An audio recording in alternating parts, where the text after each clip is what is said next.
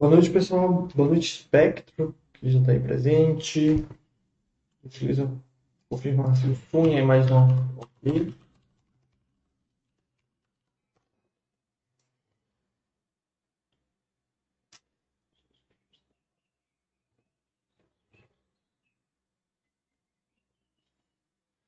Acho que tá tudo certinho, né? Tô conseguindo ver aqui que tá, o som tá saindo. Beleza, Spectro, obrigado pela confirmação. Bom, como de costume, né? Sempre falo isso. Uh, o começo do chat é, é, tema livre, então se você tem alguma dúvida, alguma crítica, alguma sugestão, alguma coisa que queira perguntar, que queira é, falar para mim, que queira, sei lá, compartilhar com os colegas, fique à vontade de usar esse tempo. A gente dá um tempinho só para a pessoa entrar, para então a gente iniciar o tema do chat, que hoje a gente vai falar um pouquinho mais sobre REITs. Né? Vocês podem ver no título aí do chat. Gente vai falar um pouquinho sobre é, os REITs de varejo. O Mola, Müller, é, não sei se é alemão, é, o Moller, não sei, boa noite também. É, boa noite a todo mundo que está entrando aí no chat. Sintam-se à vontade. Então a gente vai falar um pouquinho sobre esses REITs desse setor que é um dos mais diversificados, acredito eu, com mais opções apesar de muita gente não demonstrar o conhecimento necessário, né? É, é alemão, né? Então acho que fala Mola, né? É R fala A, né? Hamburger, assim.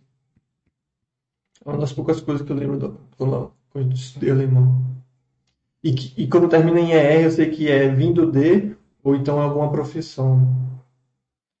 Hambúrguer, ou hambúrguer, né, em alemão seria vindo de Hamburgo.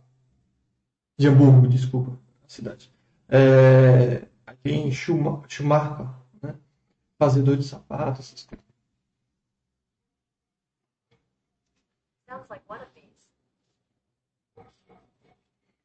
É, então, como eu estava falando, a gente vai falar um pouquinho desses REITs, né, desse setor que é bem diversificado. É, mais uma vez, esse chat é mais para reforçar esse conhecimento a respeito desse vasto mercado é, que inclui os REITs também, né? Para mostrar que existem muitas opções, não só aquelas que as pessoas normalmente acabam optando, né? O setor de, de varejo, por exemplo, dos REITs, acho que permite você ter pelo menos umas quatro, cinco empresas interessantes, né? Então, se você juntar com os outros setores, você consegue, como eu costumo falar, montar uma carteira de REITs com, com pelo menos umas 15, 20, até mais empresas muito interessantes.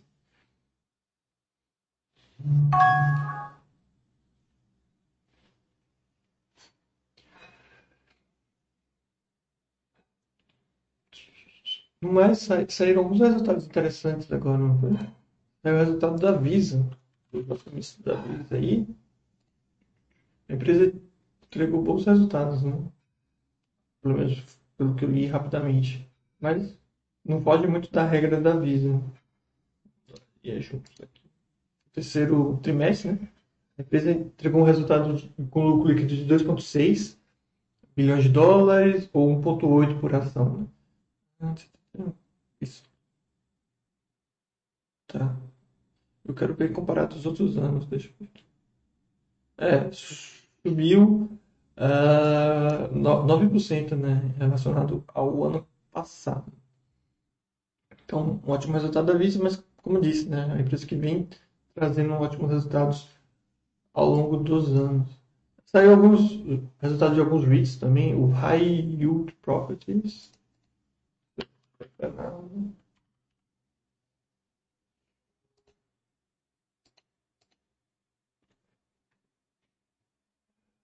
o Nubank, quando com parceria com a Remessa Sniper, algum rolo a respeito de corrigenda? Não, não rolo.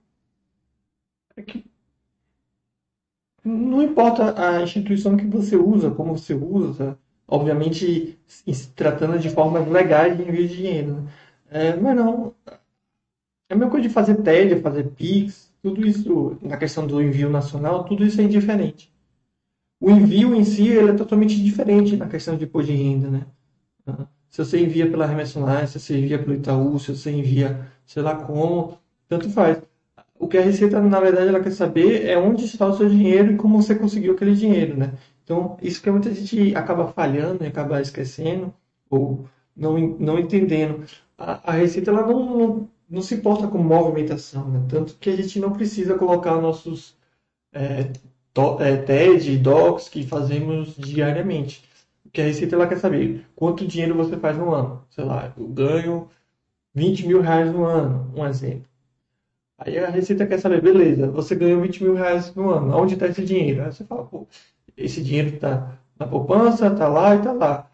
O valor é menos do que você ganhou, então faz todo sentido, né? Ele gastou certo dinheiro com as despesas e economizou alguma coisa que ele colocou em algum investimento, alguma coisa assim, ou em algum ativo. Agora, o que a Receita procura para tentar é, achar é, digamos, esquemas, coisas legais, são pessoas que falam que ganhou 20 mil reais e na hora de declarar os ativos ela tem 50 mil reais. A Receita vai falar, peraí, como é que você tem 50 mil reais em ativos e você ganhou 20 mil reais?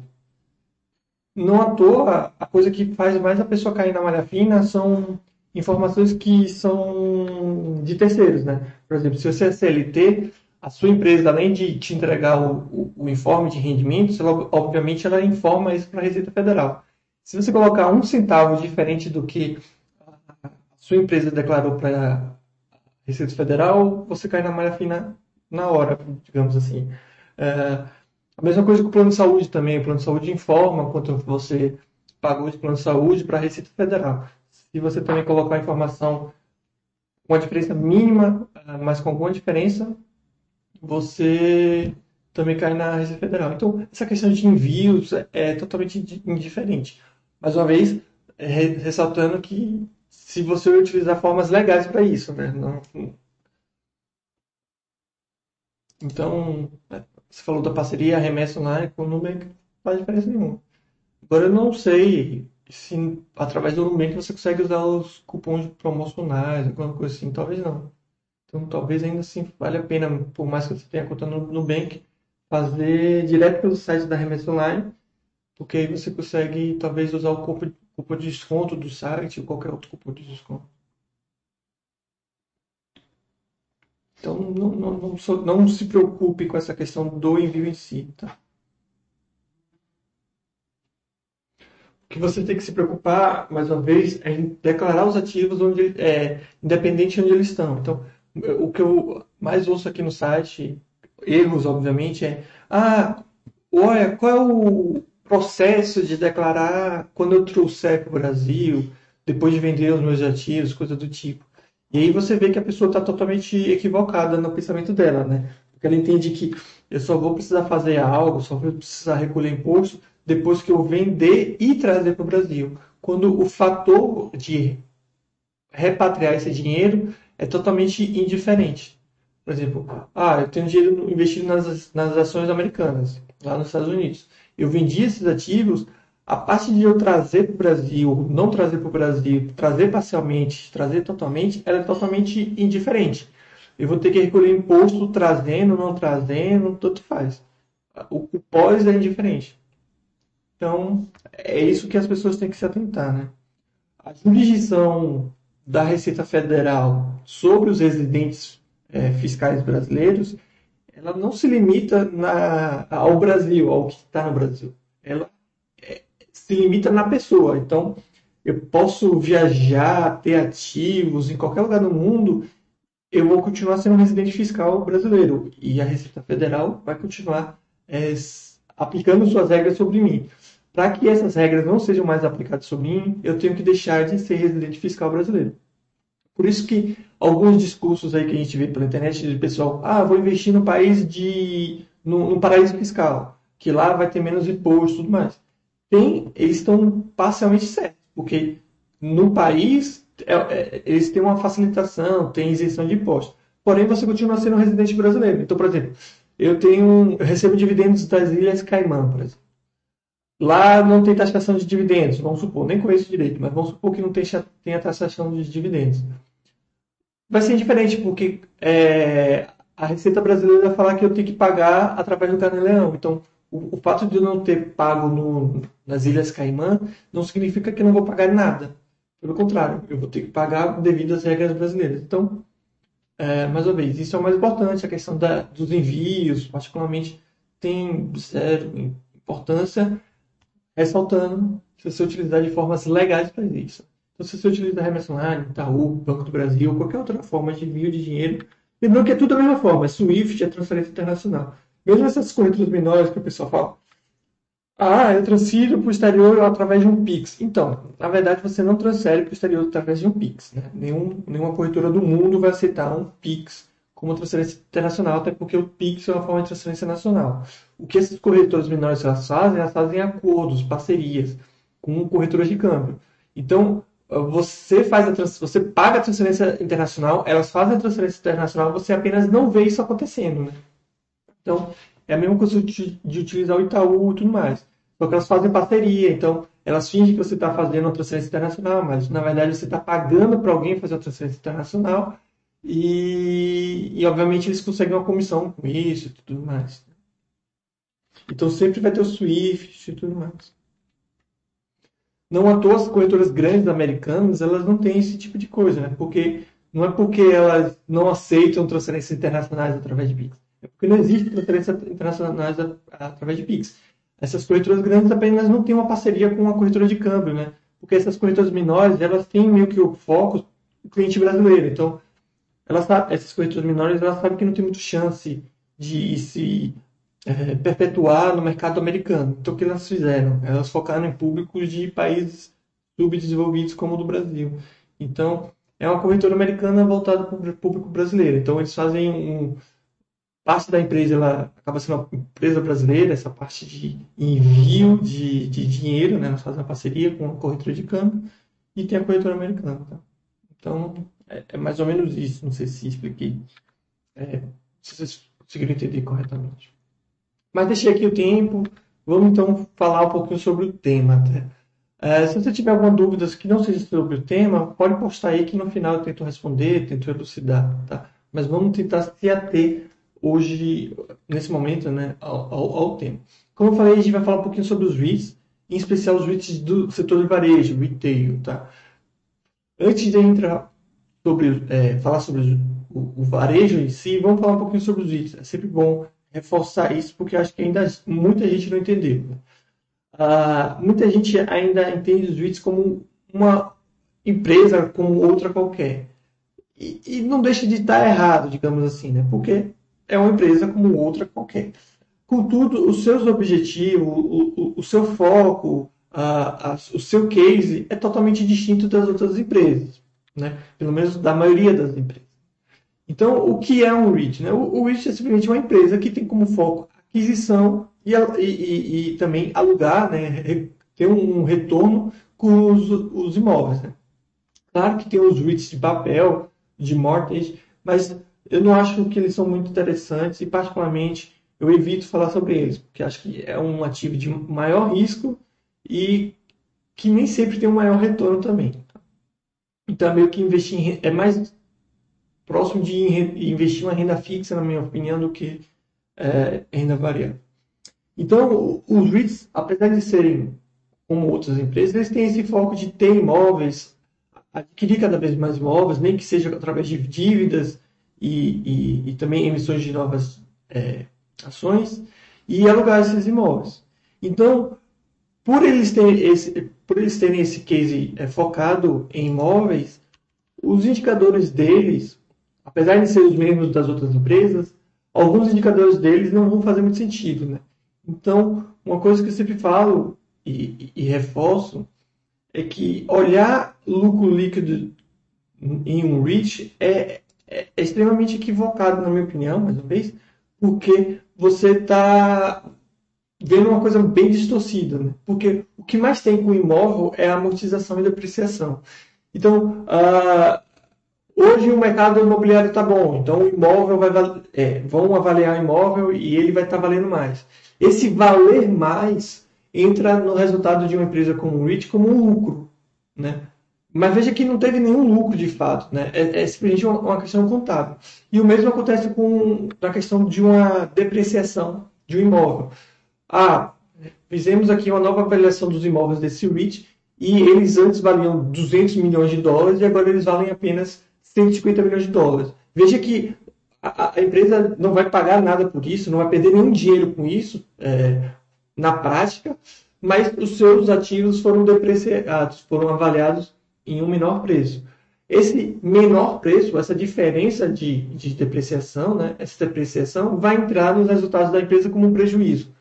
O que isso acaba acontecendo? Faz com que o lucro líquido, pelo menos na maioria dos REITs, fique algo muito distorcido. É muito comum ver REITs com prejuízo até, né, na questão do lucro líquido, e quando você vê, não foi nada é, de efeito de caixa, nada do tipo. A empresa continua sendo muito bem lucrativa, com ótimos, é, com ótima receita, né, através do lugar, aluguéis, e apenas essa questão de avaliação patrimonial que acabou afetando.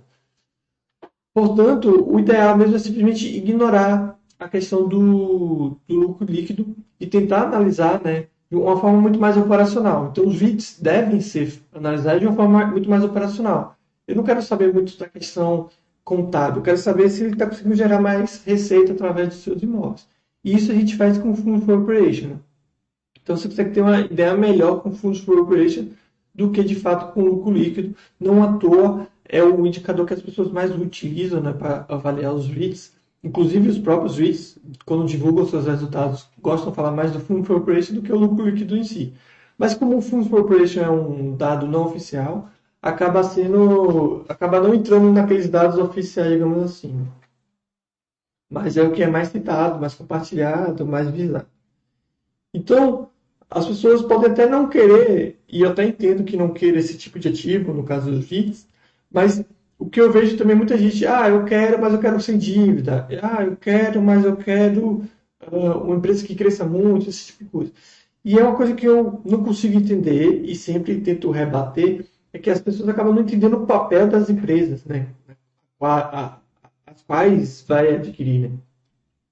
Então, o, o pessoal acaba colocando suas expectativas nas empresas e achando que as empresas devem obedecer suas expectativas, quando não é assim bem que funciona, né?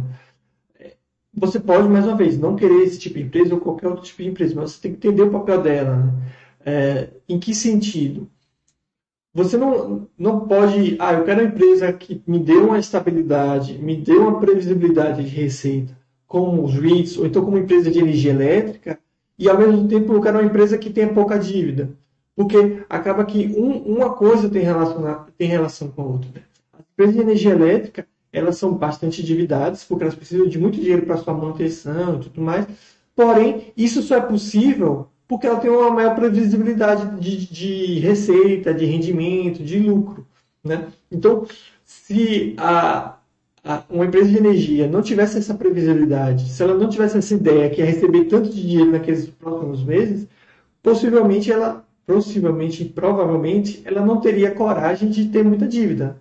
Ela vai falar, peraí, Quer dizer que mês que vem eu, eu posso ter metade do, do faturamento? Como é que eu vou expandir com muita dívida nesse sentido? Mesma coisa com empresas de cíclicas, né?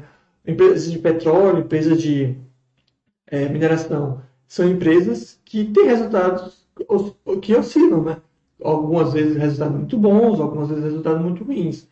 Não tem como você querer uma empresa que trabalhe com ouro, trabalhe com minério de ferro, trabalhe com é, petróleo e outras commodities, que os seus preços é, variam e variam de uma forma muito mais uh, recorrente e com variações maiores do que qualquer outro produto e que simplesmente tenha uma estabilidade nos seus resultados.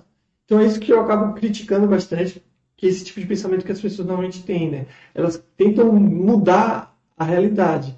Ah, não, eu quero uma empresa de petróleo, mas eu quero uma empresa de petróleo que se mantenha sempre lucrativa, que sempre tenha bons resultados, que não, não caia os resultados de forma repentina. Quero uma empresa de energia que não tenha dívidas. Eu quero REITs que não tenham dívidas. Quando a pessoa está simplesmente sendo. É, não entendendo o papel daquela empresa, não entendendo como é que aquela empresa faz dinheiro. Né? Os REITs eles só crescem, só é, evoluem, só expandem com a emissão de, de novas ações, com novas dívidas. A empresa de energia elétrica também só consegue manter aqueles resultados com bastante dívida. E por aí vai. Cada empresa vai ter o seu papel. As empresas de tecnologia conseguem não ter dívida, conseguem evoluir, ter bons resultados e, e resultados ah, bem rápidos, é, resultados positivos bem rápidos, mas ao mesmo tempo eles têm um risco maior, né? Porque qualquer um pode é, criar um produto ou um serviço similar ou até melhor ganhando aquele mercado. Então, cada empresa tem seu papel, cada empresa tem seu case e, e, o nosso papel como investidor é entender isso. Eu posso não querer mais uma vez, eu posso não querer essa, essa ou aquela empresa, esse ou aquele case e está totalmente correto. Agora, é impossível a gente querer mudar isso, né?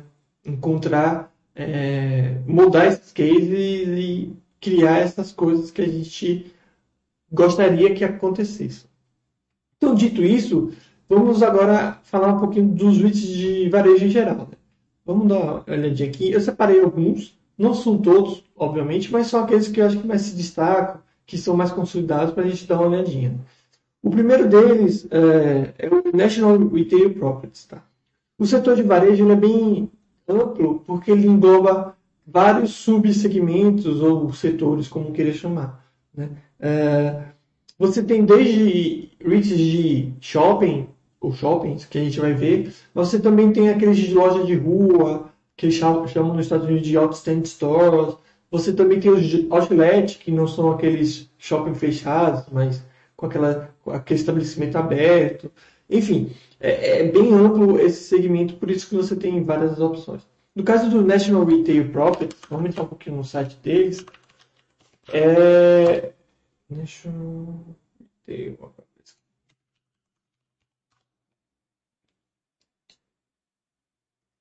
Ele, é um REIT do que a gente que eles chamam né, de autossustentável, são lojas de rua. Só para a gente dar uma olhadinha, vamos, vamos para ter uma ideia, vamos dar uma olhadinha no portfólio deles. O interessante desse, assim como outros que a gente vai ver hoje, é a quantidade de imóveis. O setor de varejo, tirando a parte de shopping, né, que é mais complicado de ter milhares de imóveis, mas o setor de varejo permite que, principalmente os maiores REITs, tenham uma quantidade absurda de imóveis. O National Retail Properties, por exemplo, ele tem atualmente, né, como mostra o site deles, 3.161 propriedades é, distribuídas em 48 estados é, dos Estados Unidos. Lembrando que os Estados Unidos tem 50 estados, né? Ele só não tem aparentemente no Havaí, eu não sei que estado é esse. Então ele só não tem em dois estados. Então, quais, como são as lojas do, do National Retail Properties? Né? Deixa eu. Aqui, né? É,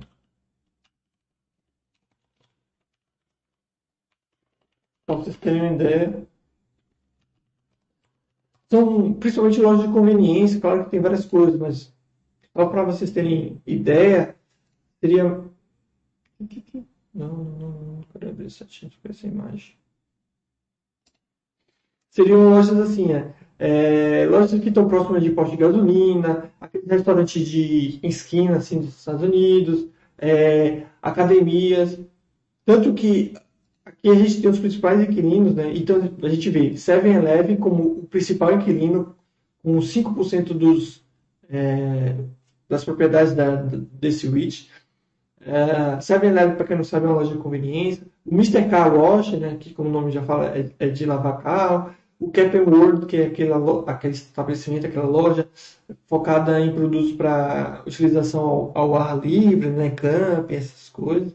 Aí o LA Fitness, que como o nome já fala, é uma a, academia. Aí você também tem o dono do Taco Bell, ou pelo menos a franqueada, não sei. Porque acho que Taco Bell, se não me engano, daí um Brands.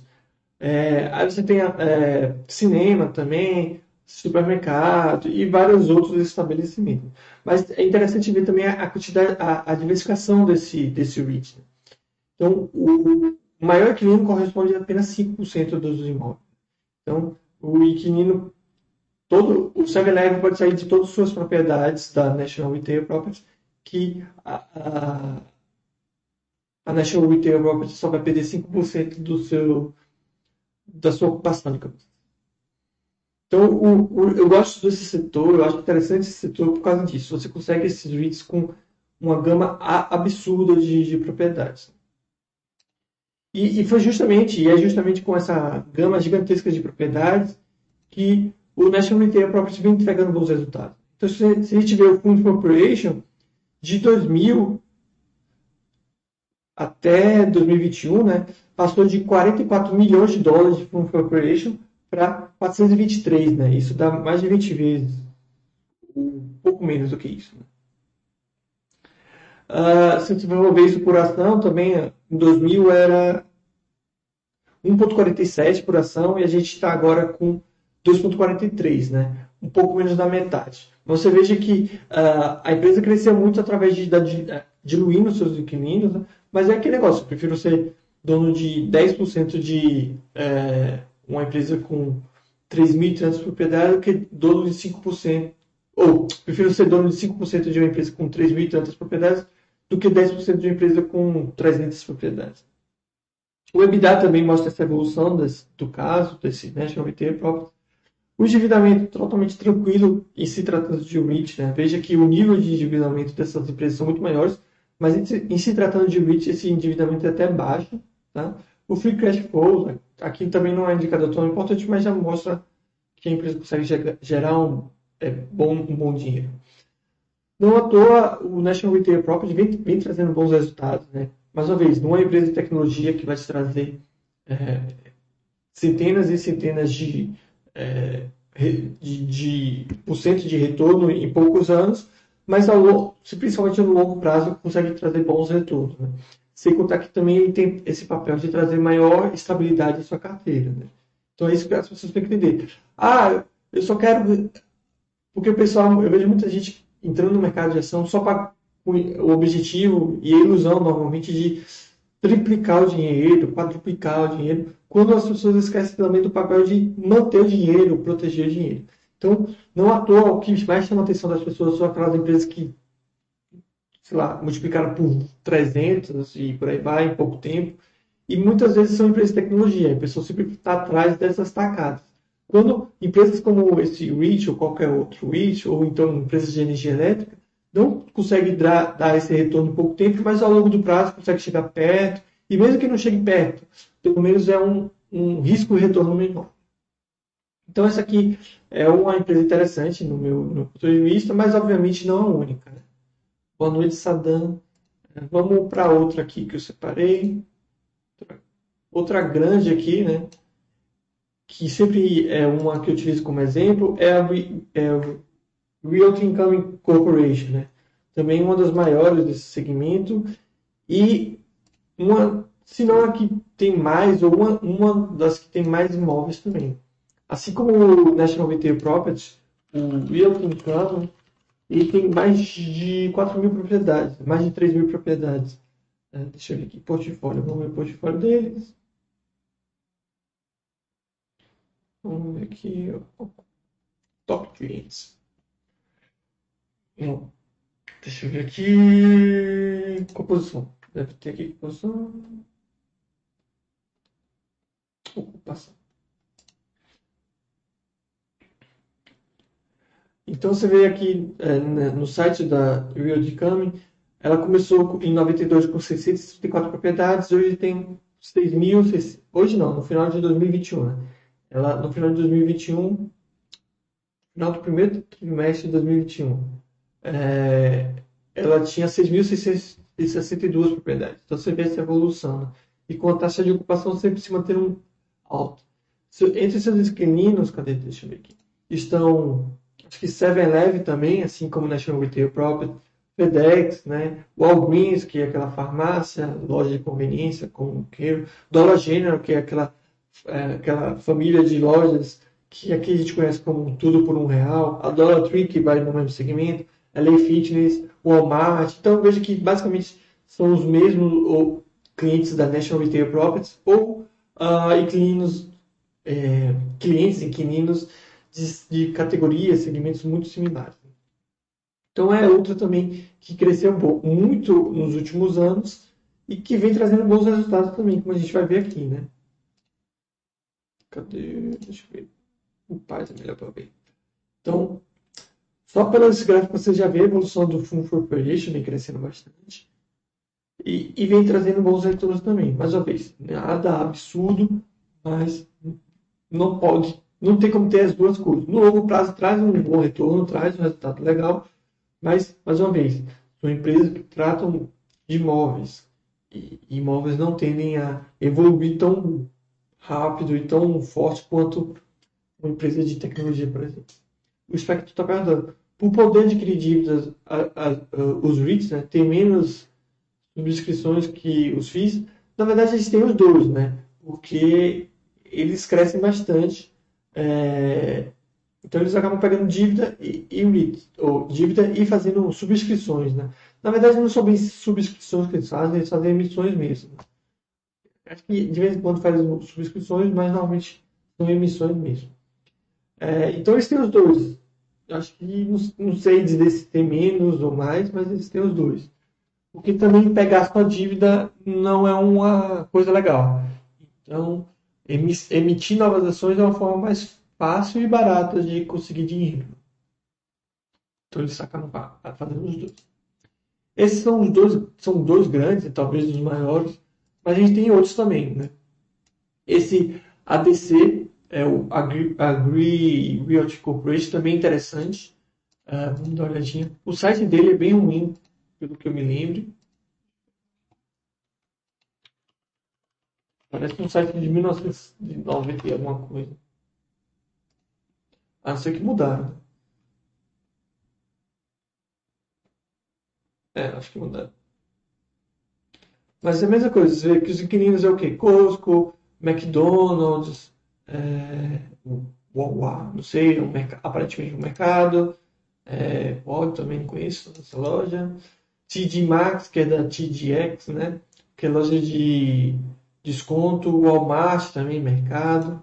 Não sei se eu já tinha falado. A Home Depot. Então você vê que essas grandes empresas, a maior parte delas, elas não são nem donas dos seus imóveis, né? Acaba sendo caro para eles, é, é, acho que ter os imóveis, fazer investimento nessas coisas. Então eles acabam adquirindo mesmo, alugando né, dos próprios REITs. Deixa eu ver se aqui, propriedade, se a gente consegue ter uma melhor ideia. O Agree Realty Income, ou Realty Corporation, hoje eles têm...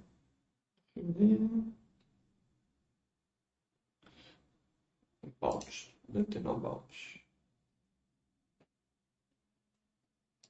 Eles sempre falam em pés quadrados, essas coisas. Né?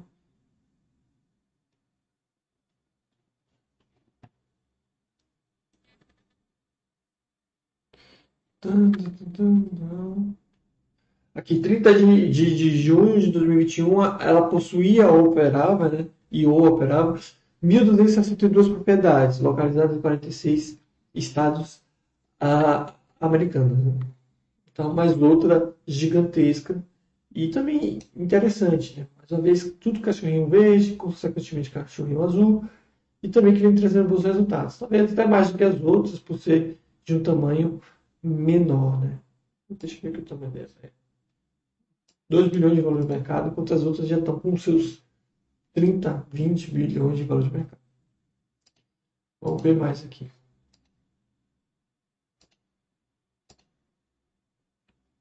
aqui já vi, já vi. Essa aqui. Deixa eu responder aqui, alguém perguntou alguma coisa. Hotels and Resorts está em queda por causa da pandemia. Então, o Saddam explicar a queda, ninguém sabe porque está em queda, porque está subindo e tudo mais. Uh, mas, de fato, os hotéis devem estar sofrendo bastante com a pandemia, mas associar isso à queda deles, ninguém sabe. Eu sempre falo e continuo achando o setor de resort, hotéis bem complicado Claro que nas épocas boas eles acabam até ganhando mais, talvez, mas é um setor bem cíclico e a mercê de situações como uma pandemia. Se não for pandemia, pode ser uma crise. E, obviamente, uma pandemia é pior, mas em certas crises econômicas as pessoas cortam as viagens, né? Também acaba se, é, prejudicando nisso. Mas não sei por que está caindo. O Summer Property Group já é um pouco diferente das outras que a gente acabou de ver, né? Como eu já tinha dito, ele é focado em shoppings. Então, como a gente tem shoppings, é meio difícil você ter 5 mil shoppings, eh, mil shoppings. Então, eh, é, o Summer Property Group eu acho que devem ter uns 200 shoppings, até um pouco menos.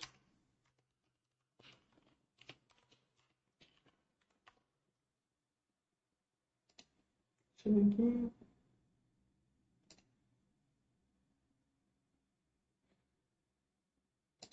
Vamos ver aqui se eles falam a.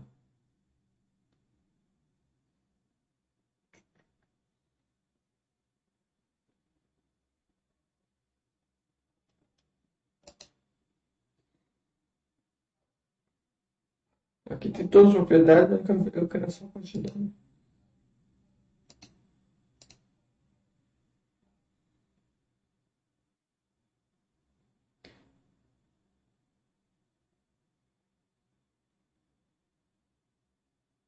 Aqui. São 99, mais é, 100, mais 70, 170, 200, cerca de 220 propriedades que eles têm? Sendo que tem alguns, algumas propriedades no Japão, Coreia, Canadá, aí tem na Itália, Malásia, México e Holanda. Eles também têm Austrália, França, é, Alemanha, Espanha, Tailândia e Reino Unido. Né? Algum, alguns desses imóveis não são totalmente da empresa, ela tem apenas alguma participação e outros são imóveis totalmente dela. Então, uh, e, e, atualmente, e recentemente eles compraram a, a Taubman é, Realty Group, né? então crescendo ainda mais. Os shoppings da Simon não são qualquer shopping, né? como vocês podem ver pelas fotos, pela imagem, até pelo site, você vê que são shoppings considerados talvez de alto padrão, é, focado em um público talvez mais endinheirado. Posso estar equivocado, mas dá a impressão disso, né? Então são shoppings mais luxuosos tudo mais. E, e até um setor que muita gente tem um pé até mais do que isso traz, em, virtude da compras online. Então, que muita gente acha que as pessoas vão deixar de ir para o shopping, ou comprar no shopping, isso pode prejudicar esse ou qualquer outro REIT de é, shopping. De fato, é, tem, tem, pode haver né, essa relação, mas o que as pessoas esquecem também é que eles acabam se modificando e se, é, se transformando, né? Então você vê que atualmente, claro que a gente está na pandemia muito tempo, não vai ao shopping, mas atualmente os shoppings eles são muito mais um lugar, um estabelecimento para atividades do que provavelmente para compra. Não à toa existem algumas lojas que elas são utilizadas e existem apenas com a finalidade de fazer propaganda. Então, é bem comum você ter lojas em shoppings como o da Simon, que é loja da Nike, e lá não tem nada para vender, simplesmente você tem os produtos para aqueles que acabam indo para o shopping, para ir no cinema, ou ir em algum restaurante, ao passar, ver aquele produto e tentar comprar na internet. Então, o papel do shopping vem mudando, vem se é, transformando e ninguém sabe qual vai ser o futuro, mas a empresa não. É, obviamente, no, nos últimos cinco anos teve uma piora, a pandemia pode também estar afetando, mas no longo prazo tem, tem tido bons resultados. Tem o REITs de fazenda, ou terra agrícolas, tem sim, tem o Farmland Partners, se eu não estiver enganado, é esse nome. Mas não, eu não acho que isso seja bom. Pelo menos os números não são interessantes. Mas tem sim. E além, além deles, né, você tem também o que eles chamam de Timberlands. Né? Aqui é Farmland Partners. Esse aqui é agrícola mesmo. Mas você também tem um do tipo Timberlands. E esse é o que a gente já chama aqui de plantação de eucalipto, eu acho. É isso. Não sei se tem uma tradução. Tem empresa. Deixa eu ver se tem uma imagem. Acho que é plantação de eucalipto, né? Coisas assim, sei lá. Algo similar a isso. Tá? Agora o farmland é, de fato é, é agrícola.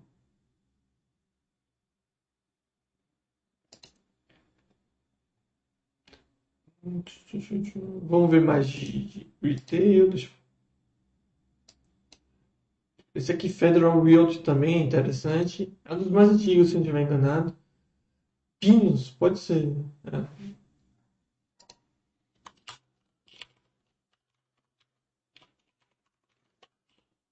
Nossa. Pode ser Pinos, né? É uma plantação de, de, de, de árvores para colher madeira, para. Já tem lojas assim no Brasil também. Em Curitiba, somente propaganda e compras online. Sim, é, é que acaba primeiro acontecendo lá, mas isso vale para o mundo inteiro, né? As empresas, elas sabem que, tipo, pô, as pessoas vão comprar de forma online, mas o papel do shopping, como eu falei, tem mudado para isso, né?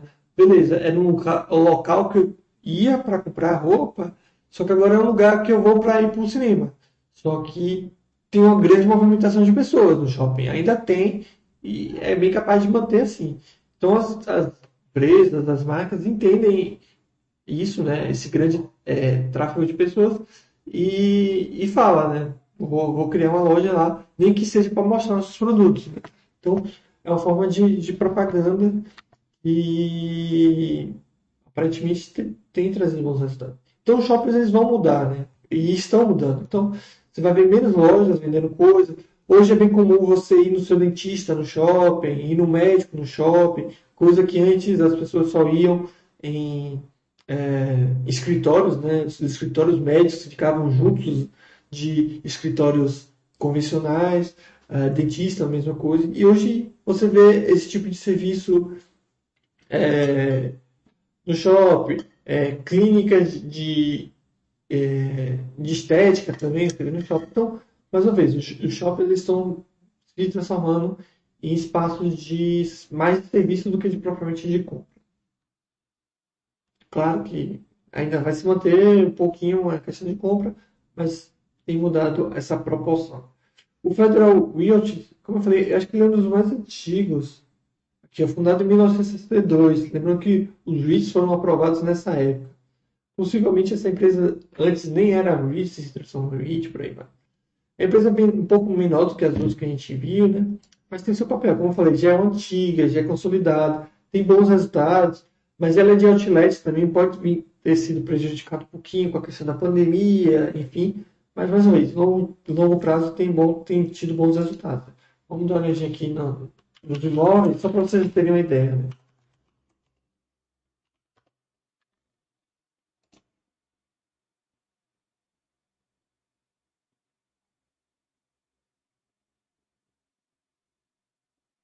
About... Então é, é, meio que isso aqui, tá vendo? São espaços abertos, é, com suas lojas tudo mais. Normalmente tem um inquilino mor aqui, que, é, que ele chama de major, né? É tenant major, que é aquele. O que normalmente aqui no Brasil, eu esqueci o nome que é dado, mas normalmente é, é livraria cultura do shopping, né? Aquele, aquele inquilino que vai tomar um maior espaço do, estabelecimento e, consequentemente, vai, também vai trazer mais pessoas. No caso aqui, normalmente são supermercados. Aqui, eles falam que eles são dos mais antigos, eu quero ver o número de imóveis. Aqui, mais ou menos 100 propriedades, pouco mais de 100 propriedades, né? Com mais de 2.900 é, inquilinos. Então, eles têm Miami, Los Angeles, Silicon Valley, Chicago, Washington, Philadelphia, Nova York, Boston. Tem, e acho que é uma mistura de residencial também com, com varejo. Questão de dividendos, isso sempre chama atenção, mas não gosto muito de ver isso. Então, você vê que tem muitos diferentes, né? É, muitos mesmo que seja do mesmo setor, mesmo segmento, que eles são totalmente diferentes. Deixa eu ver, esse aqui acho que é especializado. Gosta de conveniência, posto de gasolina. Né? Não, eu entendo também. Esse aqui eu acho é muito interessante também, eu acho bem, bem, bem legal esse, porque ele é pequenininho e é de posto de gasolina. Né?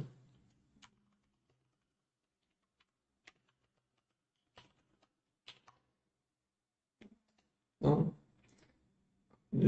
portfólio.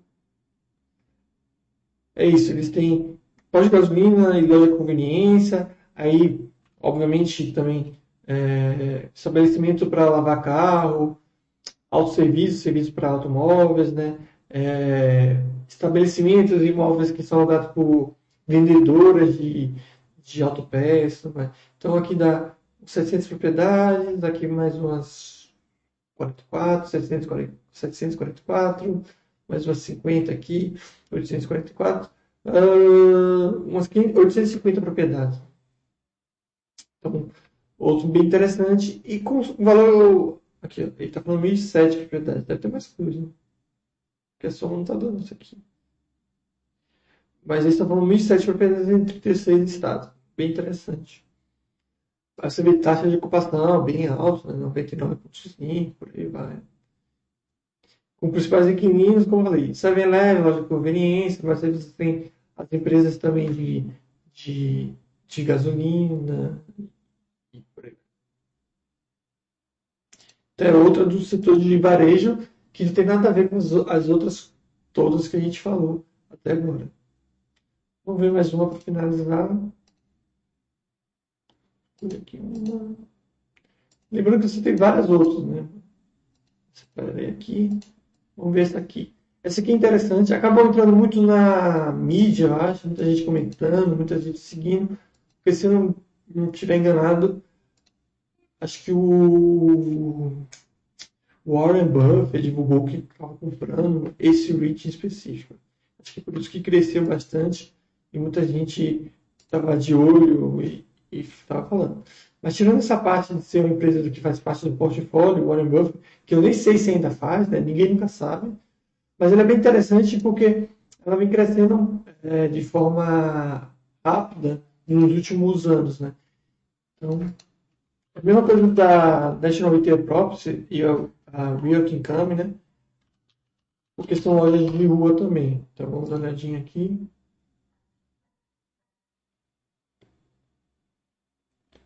Eu quero ver os imóveis.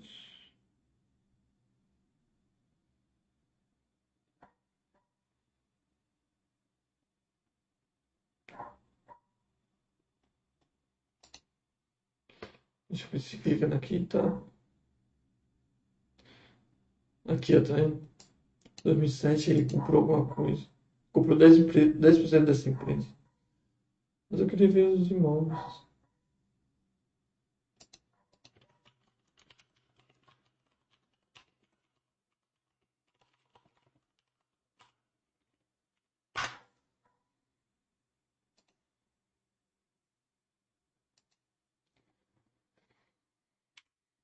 Cadê os imóveis? Abriu a apresentação deles, deve ter. Não. Talvez aqui.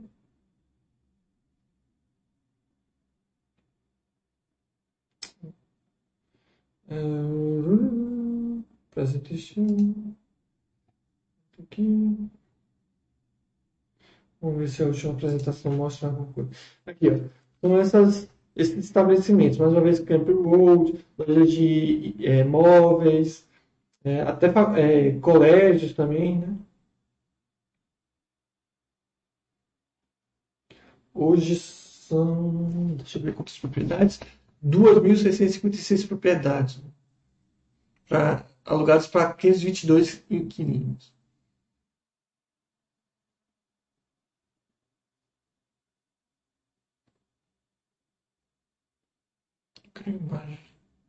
Aí você tem Burger King, como eu falei, várias, várias empresas diferentes alugando isso. Então, essa é mais uma interessante, mas, na minha opinião, né? Mais uma vez, existem outros vídeos que também podem ser interessantes, mas como a gente tem uma hora só, acabei selecionando eles.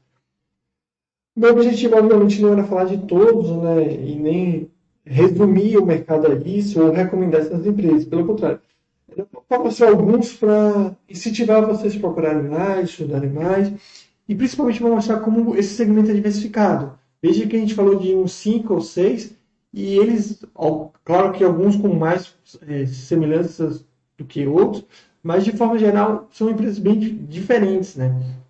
Você tem shopping de luxo, loja de rua que é mais focada em loja de conveniência, você tem posto de, posto de, gasolina, posto de gasolina, é, que mais que a gente viu aqui? de restaurante, enfim, você tem uma infinidade de, de imóveis, né? E, e, mais uma vez, são REITs com milhares de imóveis, que se diferencia também de, de outros segmentos. Né? Dúvidas, questões, acharam interessante, não agregou nada, agregou críticas.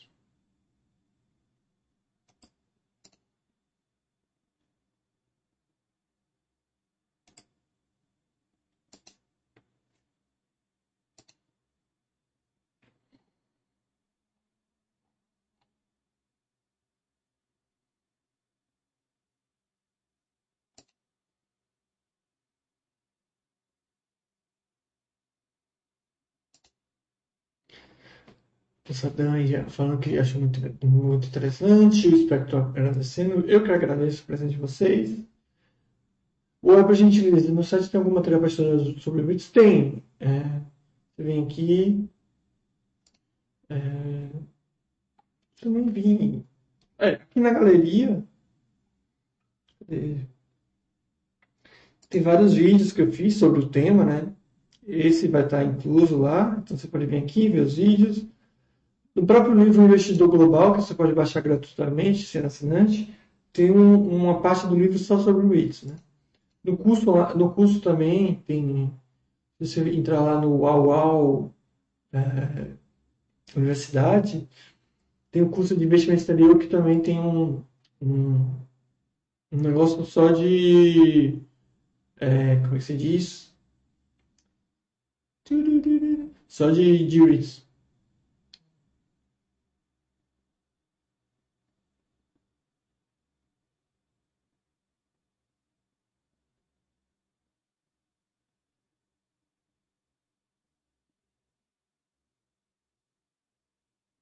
Beleza?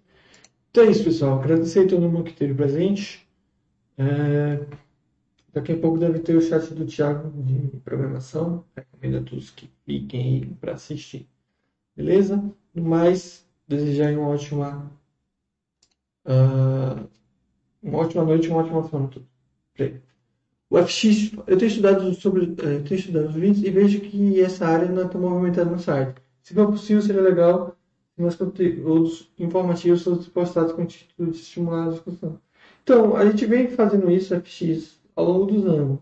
Infelizmente, a gente não tem como, felizmente ou felizmente, não tem como é,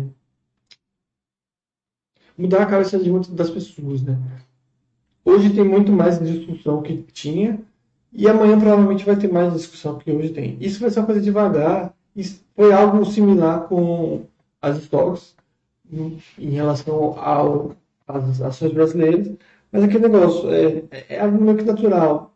Tem muita gente que tem uma rejeição a esse tipo de ativo e, infelizmente, não tem muito o que fazer. Mas, então, a gente sempre está tentando fazer esse tipo de coisa. Eu tô, tenho feito mais vídeos, mais chats sobre esse assunto. É, tem vários quick facts que a gente posta diariamente que às vezes são dos REITs, às vezes são dos stocks, que também ajuda. Mas é isso. A gente tenta, mas também é coisa que leva tempo. A área mesmo de estoques não tem tanta discussão quanto a área de. não é tão movimentada, como você falou, como a área de ações brasileiras. Então, é aquele negócio. Vai por. Vai, vai acontecendo com o tempo. Por gentileza, como analisar os dados das, da, das dados selecionados de forma global, você fala o quê? Dos REITs? Se for dos juízes, é assim, ó. Pelo menos isso é como eu faço, né? Cada um faz de um jeito. Fund for Operation te dá ideia de um resultado operacional, quanto a empresa está conseguindo ganhar de, de, com os aluguéis. Fund for Operation Operação é o mesmo resultado do Fund for Operation, só que divide por ação. Isso dá uma informação de se a diminuição dos, da, das ações está surtindo efeito. Né? Eles emitem mais ações, consequentemente eu vou ter uma participação menor da empresa. Se eles estiverem dando mais, um resultado maior, eu ganho mais com isso. Se eles continuarem com o meu resultado, eu perco com isso. Lembrando que essa concessão não deve ser tão rápida. Por exemplo, se a empresa emitir ações agora, ela vai trazer mais resultado amanhã. Isso vai levar um tempo. Então você tem que ver isso de uma forma de longo prazo. EBITDA é o resultado operacional, muito similar ao Full Corporation. E aqui tem a dívida, a dívida por EBITDA. Vai variar bastante de segmento para segmento. Alguns segmentos são mais precisam ser mais endividados, outros precisam ser menos. Aí vai de cada um. Mas é, normalmente abaixo de 7 está tranquilo, dependendo do segmento, um pouquinho mais. É assim que eu analiso. Mas no caso dos juízes, eu prefiro mais analisar portfólio, quantidade de imóveis. E eu foco muito mais na diversificação do que analisar cada REIT. Né? Acho que você ter uma carteira com 20, 20 mais REITs já te deixa mais tranquilo e as análises não precisam ser mais tão aprofundadas. Beleza?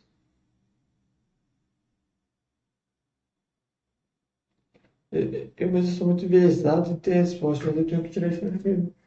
Que muitas coisas não têm resposta, né? Então, por exemplo, o mercado a gente não tem resposta como ganhar dinheiro. Como se beneficiar do mercado.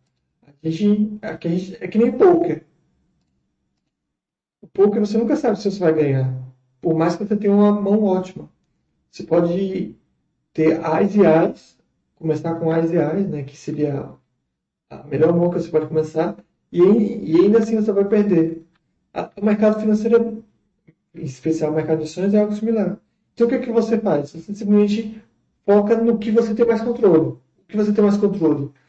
É... Diversificação. Se eu colocar todo o meu dinheiro em uma empresa e essa falir, você perde todo o seu dinheiro. Então eu coloco em várias empresas. Outra coisa que você coloca a seu favor, é, é, muito mais fácil você ganhar no poker com a mão e Ás do que uma mão 2 e 8. Então o que, que eu vou escolher? Você escolher jogar com Ás e Ás ou você só escolher jogar com 2 e 8? Você escolher com, jogar só com Ás e Ás. O que seria o Ás e Ás né, no mercado financeiro, no mercado de ações? Empresas com lucros. As empresas com lucros são as que têm maior probabilidade de se manter. Significa que as outras não podem se manter, crescer? Não. Tem chances menor. Do mesmo jeito que eu posso ganhar com 2 e 8. E aí aí vai.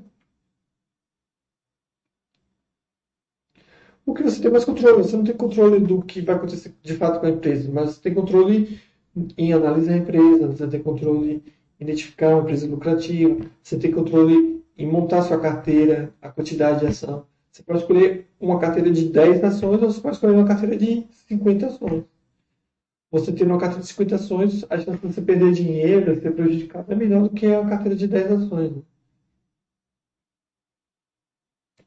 E por aí vai, é isso que você tem controle. Então, só que isso não chama muita atenção, porque isso é chato, é boring, né? É, falar do mercado como uma forma de, que a gente faz aqui no site, coloca dinheiro e esquece, não agrega, agrega e não chama a atenção de muita gente, né? Agrega, agrega, né? mas não chama a atenção de muita gente. A gente quer pancada, quer é, oportunidades, quer adrenalina, né? Então, é só colocar o dinheiro, trabalhar, deixar lá e pronto. Mas aí o pessoal, na realidade, quer ganhar muito dinheiro. Não quer devagar, não quer fazer as coisas devagar. Enfim. Beleza? Então vamos despedindo aqui mais uma vez. Obrigado aí a todo mundo que esteve presente. Mais uma vez, uma ótima noite para todo mundo e uma ótima semana também.